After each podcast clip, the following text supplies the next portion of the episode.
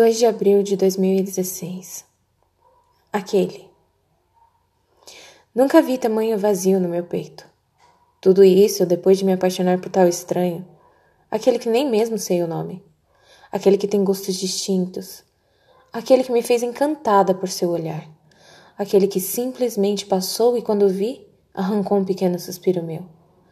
Saí para clarear os pensamentos e de repente me peguei observando aqueles casais Sim, aqueles todos melancólicos, cheios de romance, cochichando ao pé do ouvido um do outro, com pequenos sorrisos, entregando o romantismo do cochicho, de mãos dadas e dedos entrelaçados, casais novos, casais que se amam por toda a vida.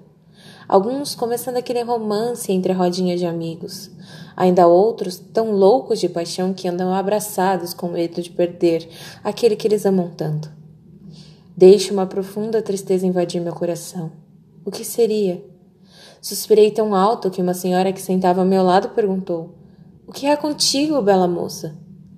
Deixei que meu coração respondesse. Sim, sem pensar, disse para aquela senhora de sorriso simpático ao fim do banco da pracinha: Penso que amei por algumas horas, e deixei que meu medo bobo de ser feliz tenha deixado aquele que amei ir sem dizer o quanto me fazia bem sua companhia.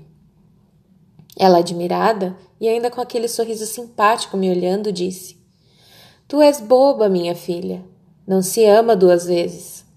Nem se encontra alguém que seja a sua metade tão fácil. Eu deixei que passasse meu amor verdadeiro. Agora chora a perda de dois amores. Aquele que tive medo de ter e aquele que fui obrigada a aprender a amar. Comovida, Olhei para ela, sorri e deixei que os olhos marejados deixassem cair uma lágrima. Ela sorriu e apenas balançou a cabeça. Entendi perfeitamente o que ela havia dito. Não precisava de palavras. Seus olhos me disseram tudo o que eu precisava.